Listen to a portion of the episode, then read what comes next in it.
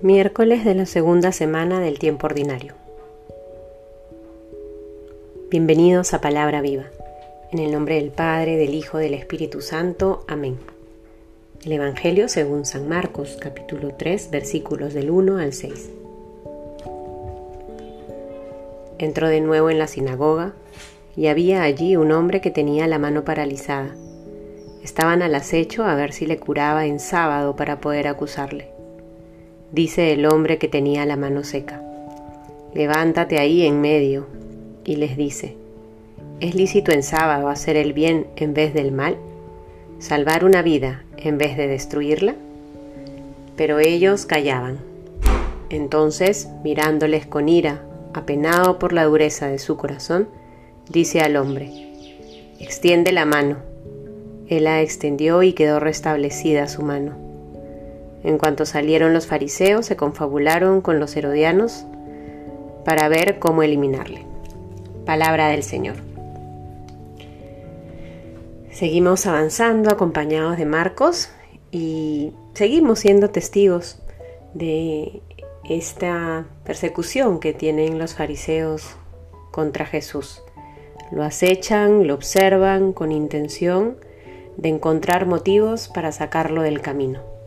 Y esta vez el evento ocurre en una sinagoga. Es sábado y Jesús no duda ni un segundo en devolverle la salud a este hombre que tenía la mano paralizada.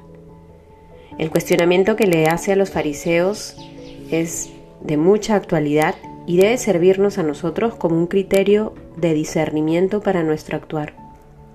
¿Es lícito en sábado hacer el bien en vez del mal?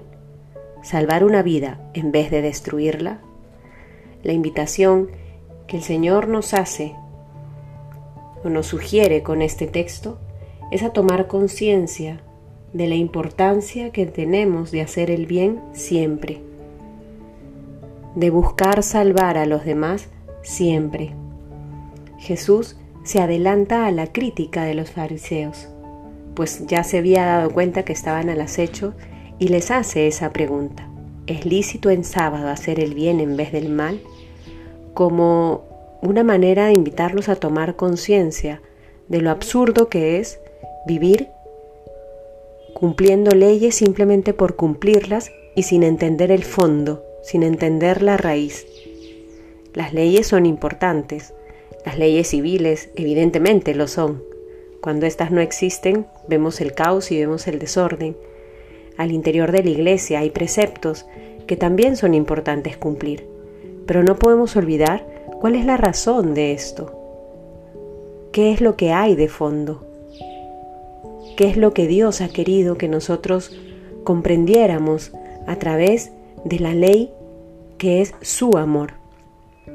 Que el Señor nos conceda la gracia entonces de no dudar ni un segundo para hacer el bien, que en todo momento busquemos con nuestras acciones, con nuestros gestos, con nuestras palabras, salvar a los demás, ser instrumentos de ese amor de Dios para los otros.